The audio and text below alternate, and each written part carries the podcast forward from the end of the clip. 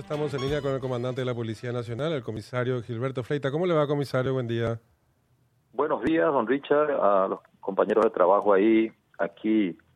Espero que tengan un buen inicio de semana a pesar de las dificultades. Sí, justamente esas dificultades que, bueno, eh, están en ciernes ahora sobre, en algunas zonas del país. Queríamos conocer el balance, por lo menos de estas horas de la movilización de los camioneros, comisario. Hasta esta hora, hasta este minuto, mi estimado amigo, no tenemos reporte de ningún cierre eh, de las rutas nacionales, tanto Alto Paraná, San Pedro, para ser más específico, donde había amenaza.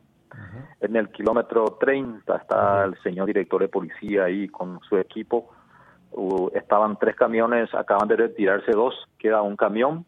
Se está conversando con los dirigentes, hay eh, una, un grupo de gente, pero muy, eh, muy poco se está conversando muy bien con ellos, no hay eh, eh, cierre de ruta, no hay una amenaza muy acentuada. Desde luego que yo, como comandante, los directores generales, estuvimos ayer, anteayer, conversando con los dirigentes principales de los camioneros y ellos nos indicaron que no, no hay, ellos no van a intervenir en este en esta manifestación social eh, al menos de parte de, la, de los gremios principales. Es probable que algunos eh, miembros autónomos eh, o autónomamente se pueda adherir, pero no tenemos aún ese reporte. San Pedro tampoco reporta todavía hasta esta hora algún, algún camión en las rutas.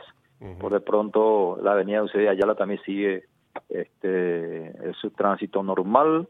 Nosotros seguiremos garantizando el funcionamiento de las instituciones el orden público, la paz social que reine en el país y por sobre todo, reitero, que funcionen, nosotros vamos a garantizar que funcionen las instituciones legalmente establecidas.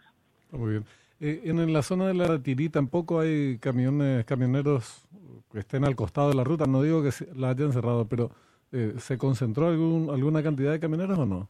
No, no, no tengo reporte hasta este momento, pero es probable que hasta ahora allá otra cosa, pero no no no hay reporte. Rápidamente nos van a estar reportando los agentes de inteligencia, también los directores de cada departamento del país.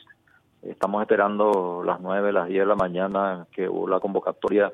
Hay una cantidad de 700 personas que llegaron, que eh, se sumaron hasta madrugada, eh, o sea que un 400 aproximadamente a los que ya estaban aquí en Asunción desde el lunes y en total tendríamos 700 y, números más que están ahí en el local de Tecoyoyá sobre médicos del Chaco. ¿Y de dónde provienen estas personas? Un grupo que vino de Caguazú, eh, de Guairá, Cazapá y un poco de San Pedro. Eh, eh, alrededor de las 10 esta convocatoria en, la, en la justicia electoral, donde bueno van a acudir, por ejemplo, algunos dirigentes como Efraín Alegre. Se espera que a esa hora entonces haya eh, un cierre ahí en la, en la zona de Ciudad y médicos, comandante. Lo vamos a ver, vamos a ver, eh, eh, la intención es que no haya cierre, nosotros no vamos a quebrantar lo, mínimo, queremos quebrantar a los ciudadanos que tienen que desarrollar su actividad normal y hoy lunes también no vamos a quebrantar nosotros la, la, el reclamo o las manifestaciones que deben hacer estos campesinos acompañando a los líderes y es probable que eh, el líder, en este caso el señor Efraín, quiera ingresar o no sé, a la justicia electoral. Vamos a estar analizando eso, hablando también con los ministros del tribunal. Eh, vamos a coordinar eh, completamente, ¿no? ¿no? La ciudadanía que no esté quebrantada, vamos a garantizar todo el trabajo que tiene que hacer la Policía Nacional en ese momento. Claro, por supuesto.